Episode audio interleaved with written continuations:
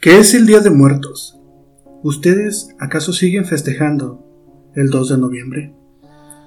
Yo soy Ed Baltasar y esta noche quiero contarles un poco acerca de esta festividad, lo importante que es para nosotros los mexicanos y cuáles son sus orígenes. El Día de Muertos se festeja el 1 y 2 de noviembre.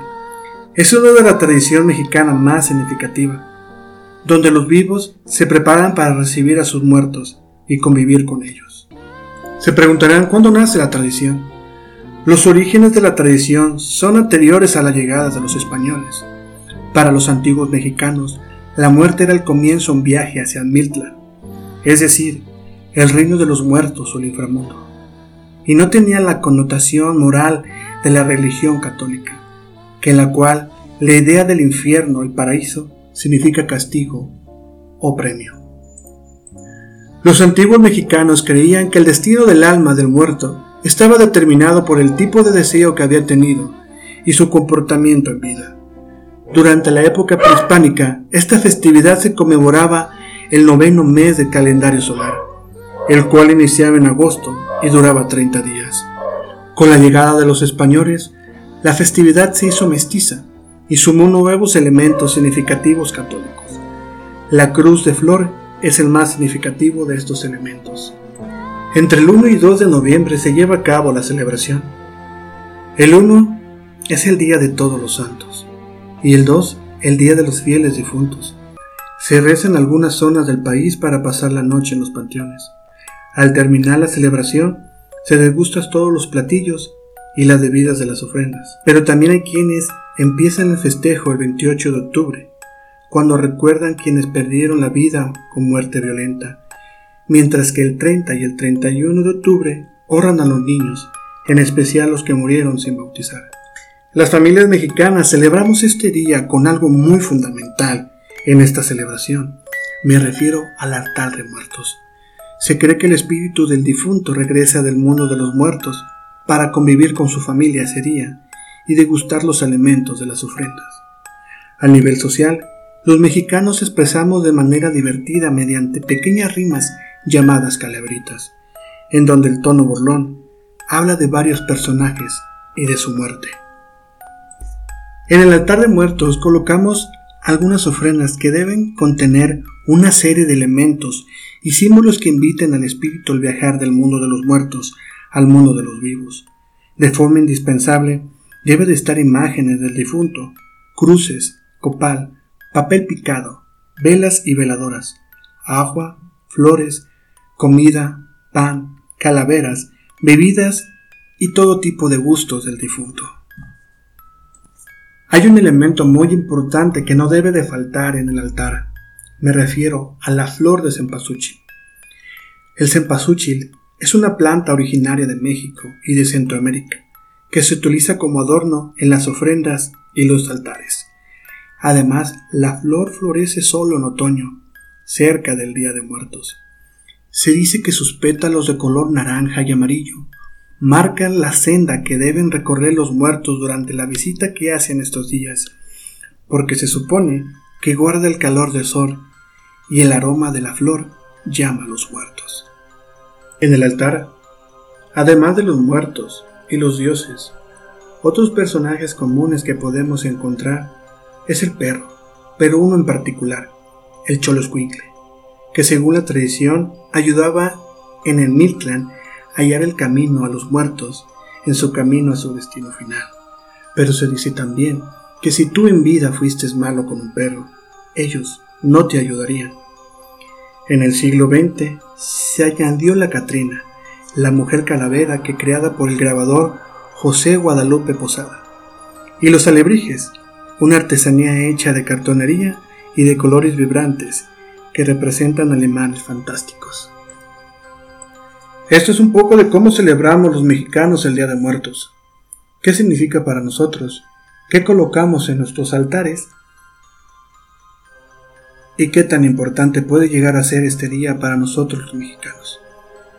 Quiero compartir con ustedes unas leyendas que nos hacen reflexionar acerca de este día y lo importante que es no olvidar a nuestros seres queridos y ofrecerles este día un poco de lo que en vida a ellos les gustara. Este es el relato del hombre que no creía en todos los santos.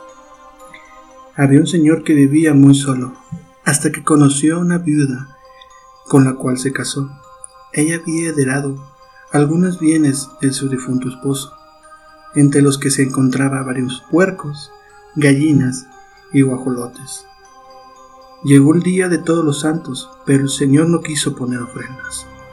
No vas a matar ni siquiera un pollo, le dijo a su mujer, ni a gastar dinero que no tenemos. ¿Quién dice que en verdad los muertos regresan, si ya deben de estar pudriéndose?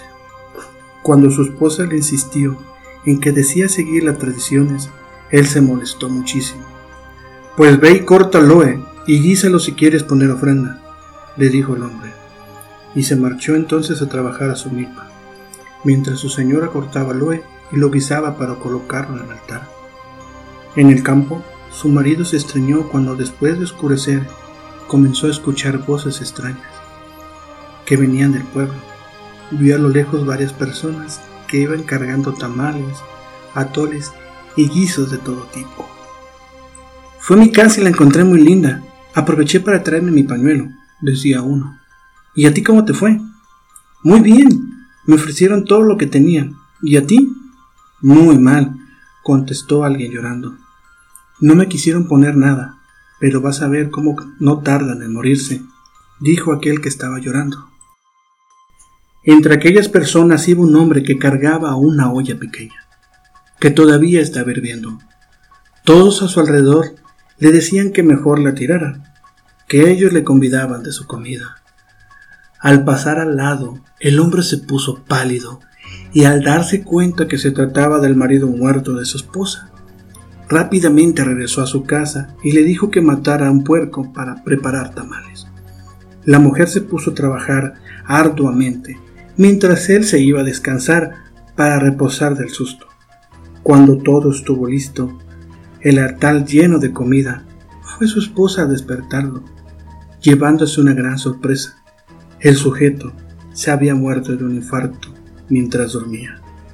Por eso, todos, hasta el más humilde, pone una ofrenda sin falta, no sea que le pase como aquel hombre que no creía en todos los santos la leyenda de Janitzio.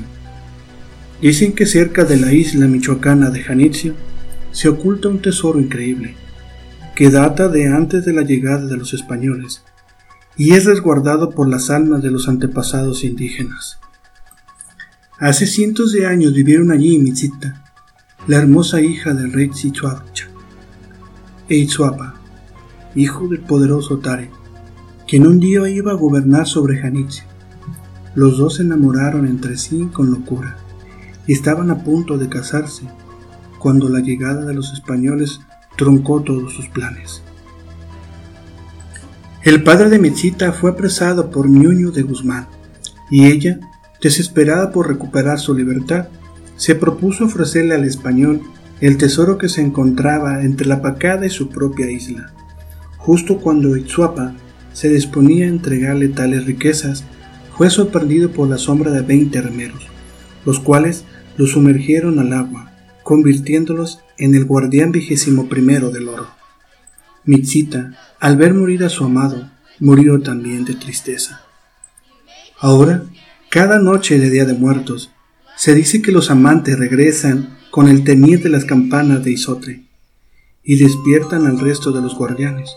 Juntos suben a la cumbre empinada de Janitzio para recibir las ofrendas que les hacen los vivos. Entre el fulgor de las veladoras y los cantos de las nuevas generaciones, vuelven a dedicarse palabras de amor y disfrutar como lo hacían hace siglos. Hay quienes han dicho que durante esa fecha, en especial, las aguas del lago pueden escucharse llorar como ánimas en pena. El hombre que no respetaba el Día de los Difuntos. Este era un sujeto que se fue a trabajar durante el Día de los Difuntos, a pesar de que le advirtieron que se quedara mejor a preparar su altar. Yo no creo en esas cosas, ni siquiera quiero perder el día de trabajo. Protestó. No pienso gastar dinero ni mi tiempo en esas tonterías. Muy indignado, se fue al monte para cuidar de su parcela. Ya estando ahí, pudo escuchar una voz que lo llamaba a lo lejos, de forma macabra y lastimera. Hijo mío, quiero comer tamales. Hijo. El tipo se quedó estupefacto y pensó que debía estar imaginando cosas, pues esa voz era igualita a la de su papá, que había fallecido hace pocos años. No obstante, pronto comenzaba a escuchar otras voces que platicaban entre sí acerca de él, voces tan familiares como escalofriantes, provenientes de sus parientes muertos, lo llamaban y le pedían ofrendas que le estaba negando. Vamos a ir por ti. Asustado, el hombre volvió a su casa y llamó a su mujer para que matara un guajolote y preparara mole y tamales, que pusieran en el altar. Una vez que estuvo listo, se fue a dormir, pero la mañana siguiente el sujeto no despertó. Había cumplido con la tradición demasiado tarde. La comida para los difuntos no había llegado a tiempo, y como castigo, esto se lo llevaron mientras dormía. Espero que estos pequeños relatos les hagan entender que es importante seguir la tradición, no porque tal vez se mueran si no lo hagan, pero es importante recordar a las personas que ya no se encuentran con nosotros y fueron importantes en vida. Así, ellos nunca morirán y siempre vivirán en nuestros recuerdos. También es importante pasar esta tradición a las siguientes generaciones para que esto nunca muera y nosotros sigamos en vida, aunque no estemos aquí. Yo soy Ed Baltasar y esto es Relatos Nocturnos. Les deseo un feliz Día de Muertos, que pasen este día con sus familiares y seres queridos. Y espero que no los vayan a asustar. Hasta luego.